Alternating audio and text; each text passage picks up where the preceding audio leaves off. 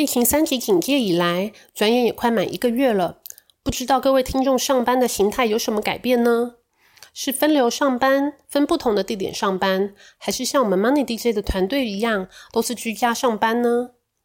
通勤的朋友们变少了，省下来的时间你都是如何利用的？持续的关心财经产业的发展脉络，应该是一种在家不停学的好管道哦。欢迎收听本周的 DJ 有事吗？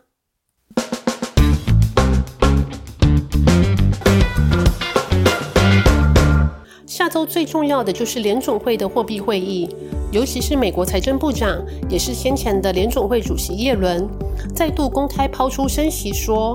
加上近期隔夜负买回的规模一度创下的历史新高，那这个数字代表市场的资金是充足的，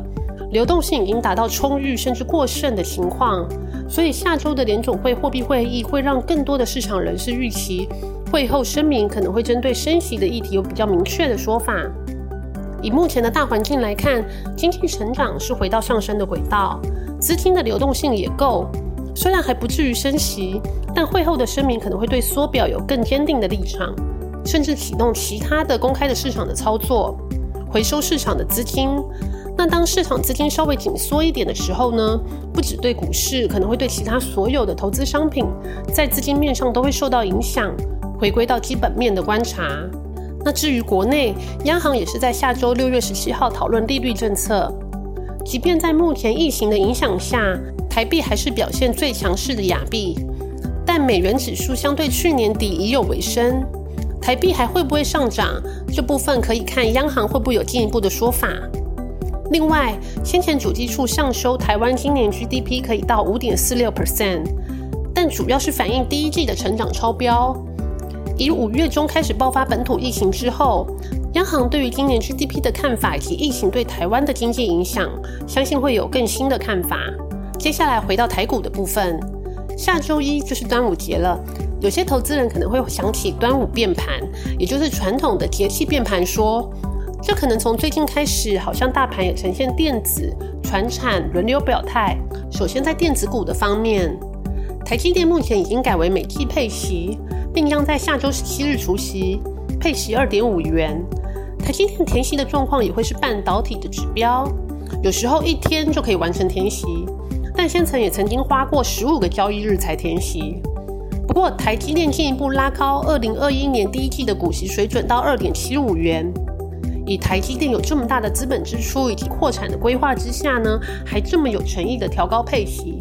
相信台积电的股东是会给予正面的肯定。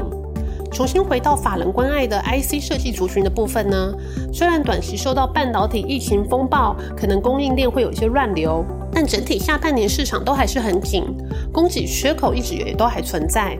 市况呢是正面的。那部分的次族群呢，也都还在涨价的循环当中。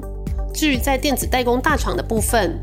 供应链上游的零组件缺口持续的扩大，对于 ODN 电子代工来讲呢，好像真的是非常头痛哦。从这一波国内也开始因为 work from home 把笔电都抢购一空的热潮之下，相信大家都非常有感吧。不过这个缺料的现象呢，一直都还未解哦，而且缺口都还在持续扩大。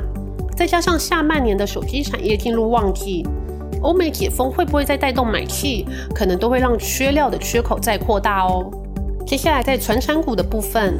钢铁、航运一直都还是人气族群，下周中钢将会开盘。而且这次是月盘跟季盘会一起开，市场预期还是会开高盘的走势。而且月盘已经是连续连涨十二个月，预期热亚还是会小涨三到五 percent。至于季盘的部分呢，主要是供应给螺丝螺帽厂的棒线，因为价格呢已经较月盘落后，所以季盘预计会有八 percent 的涨幅。而在航运的部分呢，第二季航运三雄获利的成绩都还是在创高的走势。市场的看法是，第三季货量会比第二季增加，货量还是大于运能的状况未减，而且第三季是传统的出货的旺季，再加上欧美普遍施打疫苗之后的解封，渴望带动经济复苏，再拉升货量，这些都是后市可以再观察的指标。以上就是这周的 DJ 有事吗？先祝大家端午佳节愉快，还是老话一句。勤洗手，戴口罩，尽量不要移动。祝大家投资顺利，平安健康哦！